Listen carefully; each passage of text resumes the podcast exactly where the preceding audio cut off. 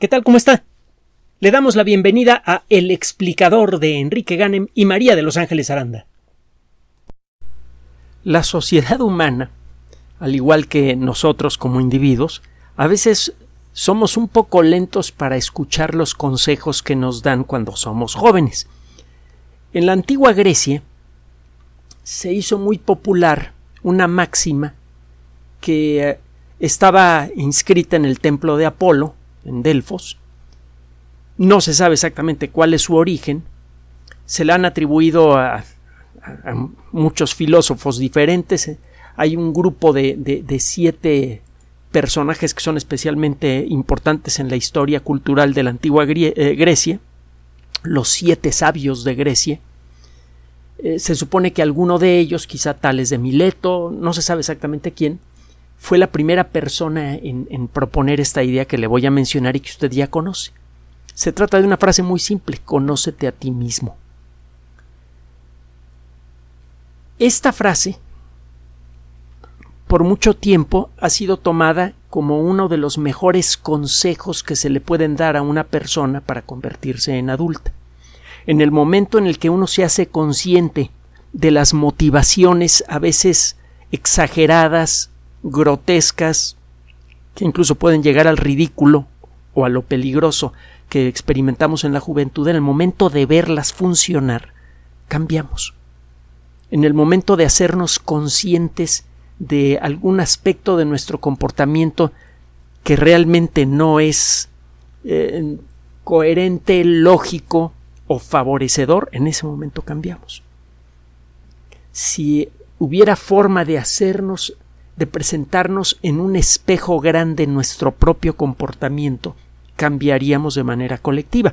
A lo largo de la historia hemos contado con varias eh, actividades que se dedican a eso, a, mostrarnos en un gran espejo lo que somos y lo que podemos ser. Un ejemplo de esto es el teatro. A lo largo de la historia de todas las civilizaciones, las representaciones teatrales tarde o temprano acaban ocupando un lugar central en el funcionamiento de las sociedades. En la antigua Grecia y, también en la, Roma imperial, las representaciones teatrales eran eh, eh, consideradas como muy, muy eh, trascendentes. Todo mundo las buscaba instintivamente para buscar en ellas un reflejo de su propio comportamiento y quizá encontrar la manera de trascenderlo. Esto no siempre ocurre. Eh, en el mundo moderno somos, bueno, me refiero, el somos me refiero a la sociedad humana, ¿eh? No, no, no crea que, que, eso nos pasa a nosotros en lo personal, pero somos muy aficionados a las telenovelas y esas formas de dramas baratos que eh, muestran de una manera muy tosca y muy primaria algunos aspectos del comportamiento humano. El caso, eh, en, durante el desarrollo de la, de la, civilización occidental, en particular después del Renacimiento, las representaciones teatrales se convirtieron en un elemento social estratégico. Simplemente ve el papel que tuvo Molière en el desarrollo del, del pensamiento social de, de, Francia, y es solo un ejemplo. También está el caso de, del teatro en la época isabelina, en Inglaterra, etc. El, eh, conocernos a nosotros mismos es un elemento fundamental no solamente para nuestro progreso, sino para nuestra supervivencia. El colectivo humano se está comportando de una manera absurda. Por todos los rincones del planeta encuentra usted comportamientos incoherentes, eh, que son lógicamente inconsistentes, y eh, desgraciadamente cuando usted trata de discutir sobre esos temas inmediatamente se topa con un comportamiento fanático, un comportamiento que eh, no acepta críticas a lo que uno cree. Eh, cuando tiene usted un comportamiento fanático en una persona o en un grupo, lo que piensa ese individuo o esa colectividad es toda la verdad y cualquier cosa que pueda pensar cualquier persona que esté afuera es mentira. En el momento en el que uno se siente dueño como individuo o como colectivo de la verdad, absoluta, uno se siente dueño de imponérsela a los demás. Y eso acaba generando unos enfrentamientos espantosos. Vea nada más el ambiente político que tenemos en México y para el caso el de España, el de Estados Unidos, el de Inglaterra.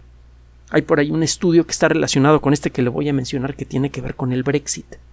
No se me va a olvidar mencionárselo. Bueno, pero ¿de qué vamos a hablar el día de hoy? Este comportamiento fanático que no admite discusiones ha generado ya en la actualidad eh, eh, muchos conflictos.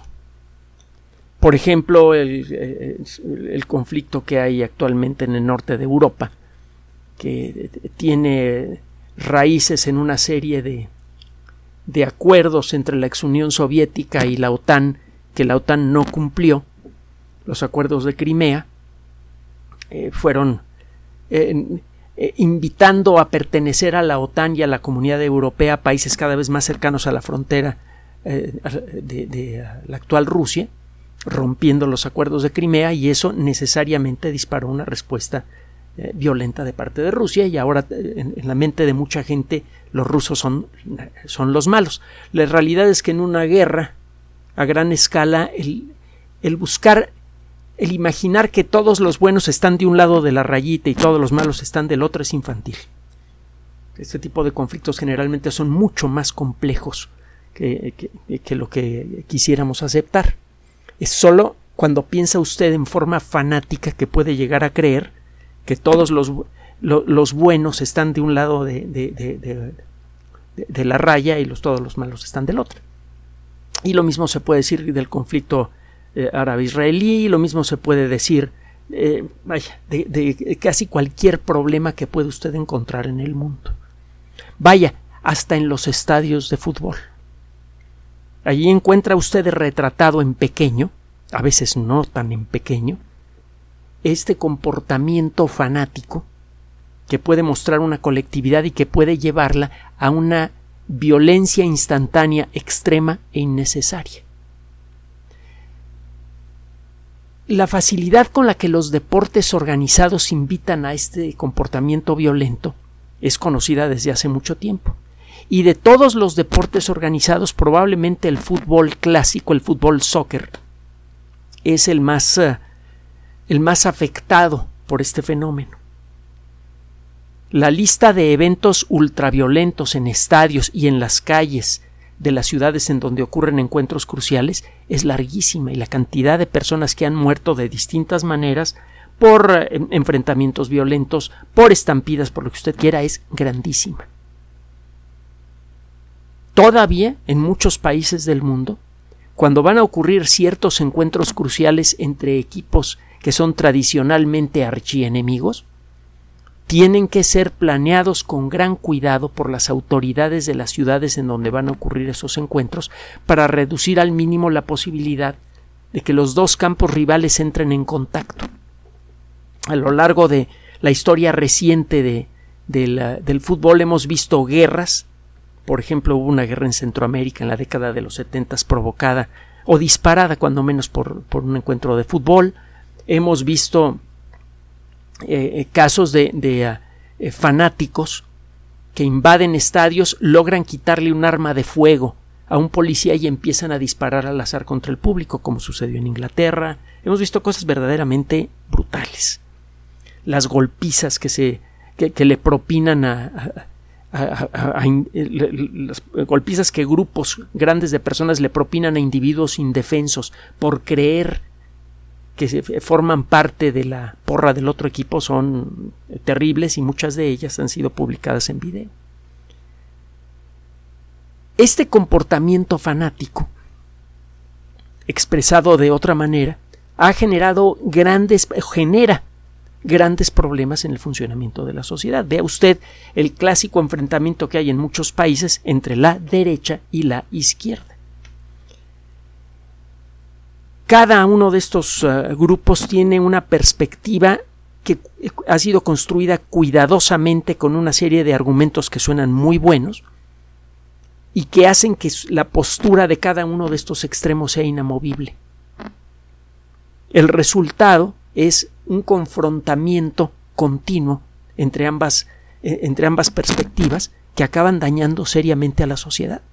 Si me permite la metáfora, nosotros para caminar necesitamos de la pierna derecha y de la pierna izquierda y si mis piernas estuvieran pateando entre sí todo el tiempo no podría dar dos pasos sin, sin irme de bruces y eso es lo que le está pasando a la sociedad.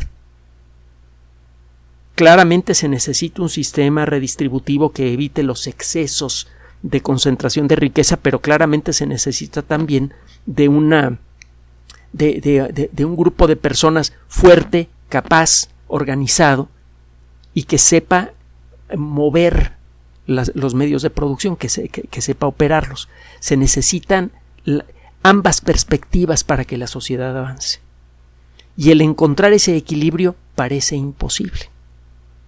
Para poder encontrar ese equilibrio social que necesitamos, para poder eh, construir una sociedad que parezca adulta, en pocas palabras, para poder evitar la violencia en los estadios, para poder meter un poco de racionalidad en la forma más irracional y estúpida de comportamiento humano que es la guerra, es necesario conocernos a nosotros mismos. El conocernos a nosotros mismos puede implicar, por ejemplo, explorar los mecanismos psicológicos que generan el comportamiento gregario fanático. Hay muchos libros muy interesantes que exploran, por ejemplo, el surgimiento del nazismo en la Europa de los 30 y finales de los 20, principios de los 30. Uno de los clásicos es El ascenso y caída del Tercer Reich. El autor es el, ascenso y caída del Tercer Reich de William Shirer, S-H-I-R-E-R. Se considera como uno de los libros clásicos sobre el tema. Él fue un reportero que eh, estuvo, vio de cerca el proceso de, desarrollo del nazismo y lo narra con bastante detalle. Es un libro que realmente vale la pena leer. Hay otros libros que tratan sobre el mismo tema que eh, ha completado el, trabajo de Schiller, pero ciertamente vale la pena leer esto como, como una, una primera instancia para tratar de empezar a entender cómo funciona el comportamiento fanático. Si usted busca los síntomas del comportamiento fanático en las redes sociales, por ejemplo, va a encontrar que muchos de los problemas que degradan la calidad de, las redes sociales, como por ejemplo el bullying, por ejemplo el, eh, eh, el comportamiento extremista, por ejemplo el caso de la gente que está segura que la Tierra es plana, eh, que las las naves Apolo nunca llegaron a la Luna, ese tipo de comportamientos en donde las personas se encierran, construyen a su alrededor una barrera lógica que impide la entrada de cualquier idea que vaya en contra de lo que estas personas quieren pensar. Si usted se pone a explorar eh, el funcionamiento de ese comportamiento, va a encontrar detrás de él muchos de los grandes problemas que tenemos. Inclusive el problema de la mala distribución de la riqueza el problema, mucho del problema ambiental que tenemos, que en forma peligrosa estamos tratando de reducir al rollo del calentamiento global antropogénico. El problema es mucho más grave y, es muy diferente a lo que a lo que dicen los calentacionistas. Entonces, muchos de los problemas realmente serios que tenemos en el mundo moderno eh, y lo hemos comentado en muchas ocasiones, son causados por nosotros. Los problemas más graves, los que amenazan de manera más directa nuestro futuro, son autogoles. Los estamos creando nosotros. Y el comportamiento eh, ilógico, gregario, el comportamiento fanático, es uno de los elementos principales, de los elementos causales principales de esta situación. Si lográramos entender mejor cómo funciona el comportamiento fanático, podríamos encontrar la manera de buscar antídotos sociales contra él. Ha empezado a hacer esto en las redes sociales, por ejemplo, el famoso fact-checking, la, verificación de hechos. El problema es que este, este sistema no funciona muy bien porque muchas veces las personas que se dedican hacer esto de fact-checking o las organizaciones también tienen su propia tendencia y tienden a verificar ciertos asuntos y a declarar como no verificados otros sin verdaderos motivos. Pero bueno, ese es otro asunto. Conócete a ti mismo. cómo conocer el funcionamiento del cerebro de una persona que tiene un comportamiento fanático. Tenemos mucho que agradecerle al doctor Francisco Zamorano Mendieta, un investigador de la Universidad de San Sebastián, por un trabajo que va a ser presentado en eh, la reunión anual de la Sociedad Radiológica de Norteamérica. Como otras organizaciones científicas que tienen su sede en los Estados Unidos, esta organización es internacional. El término radiológico se refería originalmente al uso de rayos X para fines médicos. Con el paso de los años se han desarrollado otras tecnologías que van más allá de los rayos X, que permiten, al igual que los rayos X, ver el interior del cuerpo humano, pero con mayor detalle.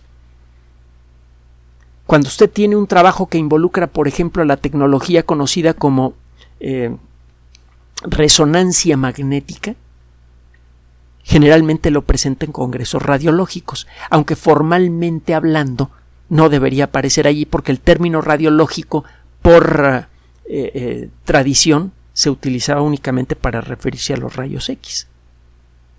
Etimológicamente es correcto.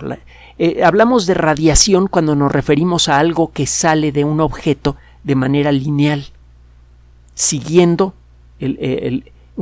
una línea que parte del centro, una línea recta que parte del centro de ese objeto hacia afuera. Por ejemplo, la luz que abandona un foco sale en forma radial.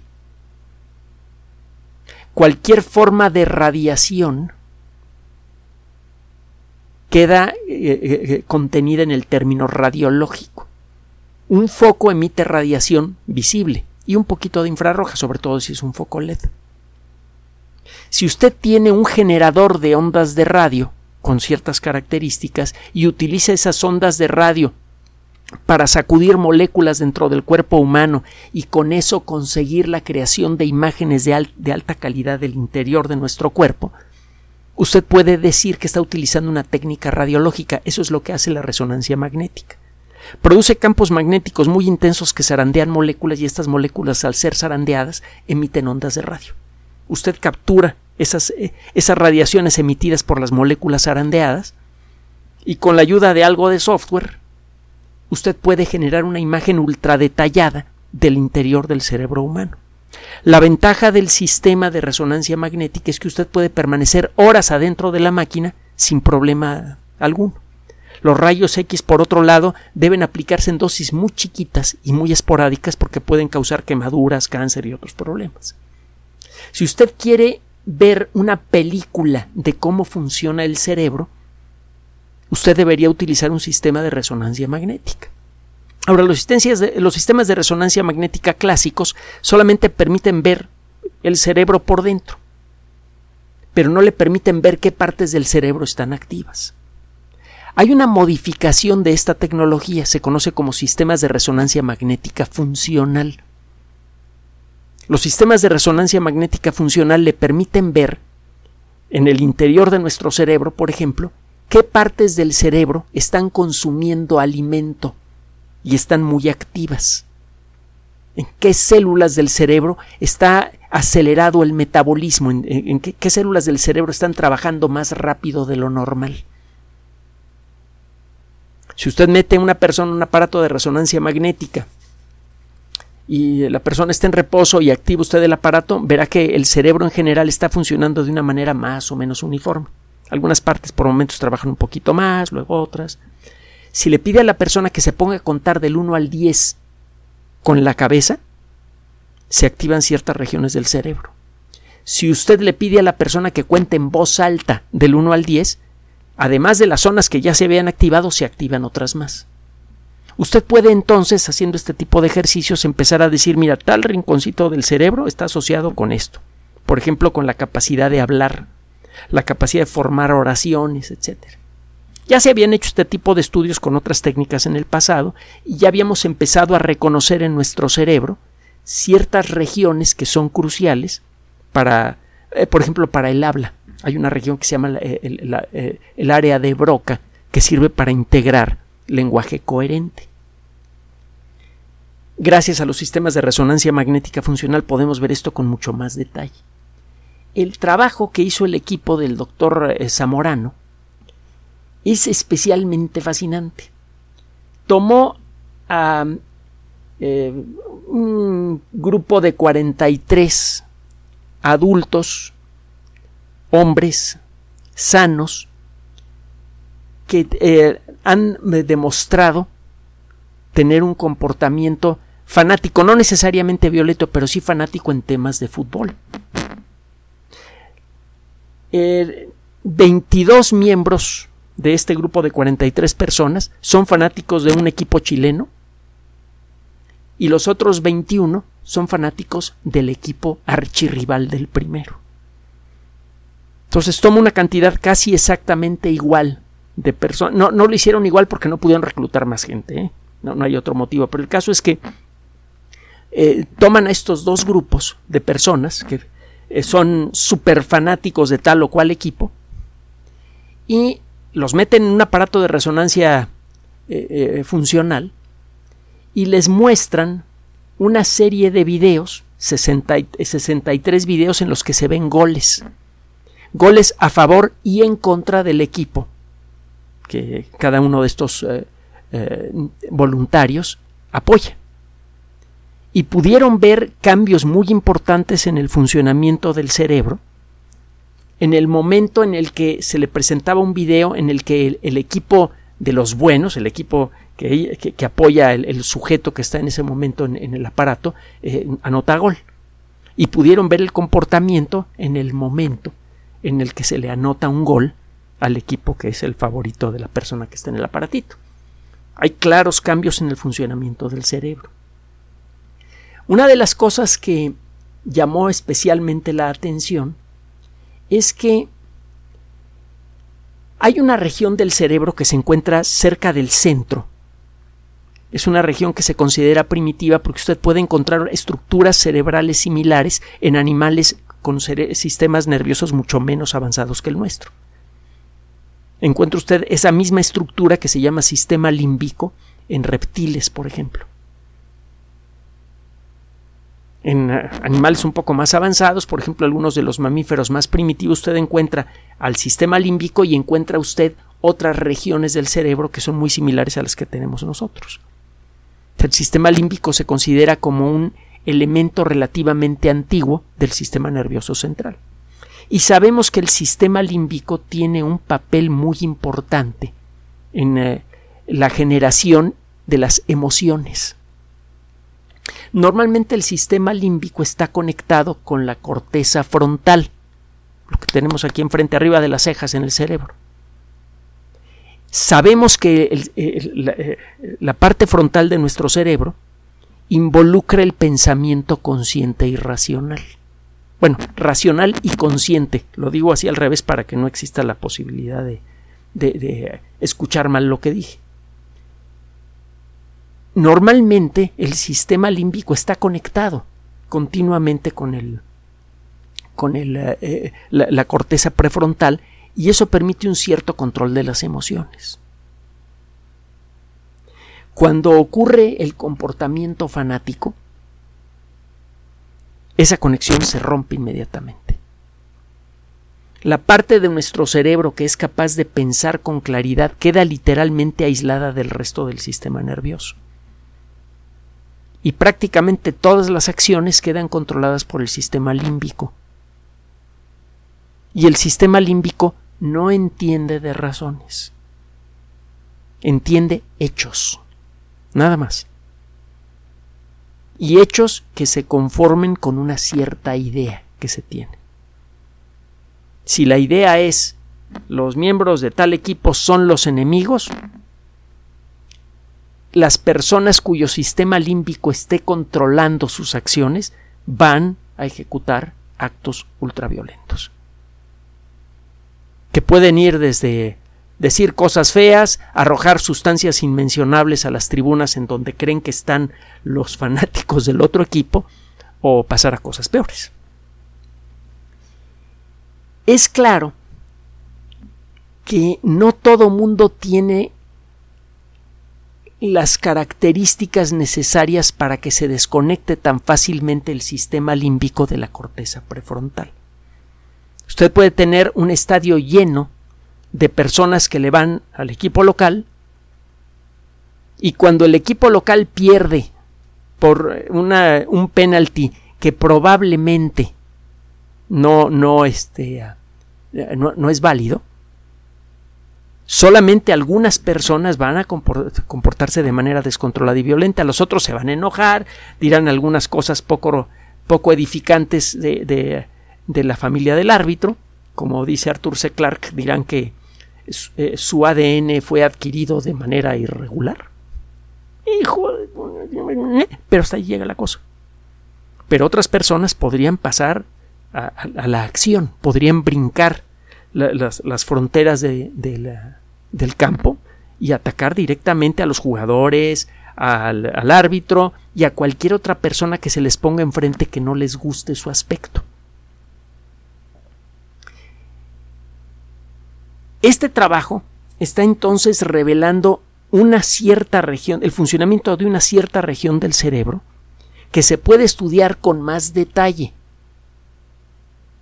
Es claro que muchas conexiones dentro de nuestro cerebro se pueden reforzar repitiendo los mismos estímulos.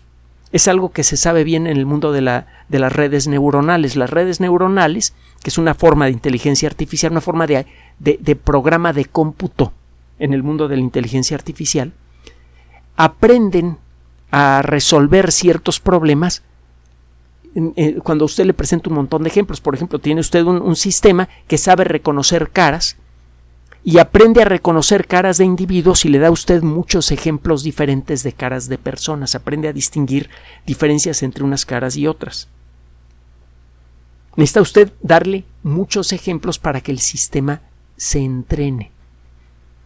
Y es algo que se ha visto en las redes neuronales naturales que hay en nuestro cerebro el comportamiento que refuerza cierto tipo de conexiones entre el sistema límbico y, ah, y la corteza prefrontal puede hacer que las conexiones entre ambos se hagan más activas. Iba a decir más fuertes, pero no, no aparecen más neuronas entre el sistema límbico y, el, y la corteza prefrontal. Las neuronas van a ser las mismas, pero la actividad de las neuronas puede ser más activa se puede entrenar también a la corteza prefrontal para detectar los momentos en los que el sistema límbico está más activo e inhibirlo. Dicho de otra manera, uno puede aprender a controlar emociones. Existen muchas técnicas que se manejan desde hace mucho tiempo para controlar emociones. Eh, eh, eh, ejercicios físicos, ejercicios mentales, meditación, etcétera, etcétera. El caso es que muchos de estos ejercicios a veces son muy complejos, por ejemplo, algunas formas de meditación supuestamente requieren de años de entrenamiento para alcanzar un nivel aceptable. Esto es absurdo. Si lo que queremos es encontrar la manera de aprender, de que 8 mil millones de personas aprendan a controlar sus emociones, pues no podemos esperar que sigan por ese camino.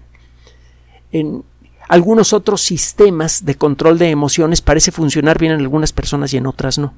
Y el problema es que no tenemos una forma, no teníamos pasado una forma objetiva de medir cuándo un sistema de enseñanza le está enseñando al educando, al alumno, cómo controlar sus emociones. Ah, pero ahora tenemos la tecnología de nuestro lado tenemos a las neurociencias que nos ayudan, entre otras cosas, a entender qué papel realizan ciertas regiones del cerebro en nuestro comportamiento. Y por otro lado, podemos ver qué también está funcionando, cómo está funcionando nuestro cerebro con sistemas de resonancia magnética funcional. Podemos ver en el caso de personas equilibradas cómo eh, al, presentarse alguna situación enojosa, el sistema límbico empieza a activarse y cómo la corteza prefrontal se activa también y al activarse la corteza prefrontal el sistema límbico se inhibe. Estas personas han aprendido a controlar sus emociones, a impedir que las emociones lleguen al punto de que el sistema límbico corte la conexión con la corteza prefrontal y tome el control del cerebro. uno podría diseñar nuevos planes de estudio para las personas que están digamos en la secundaria, que es cuando se comienza a desarrollar en forma más avanzada nuestra capacidad intelectual, y entrenar a los alumnos a desarrollar su propio autocontrol. Esto tendría grandes consecuencias.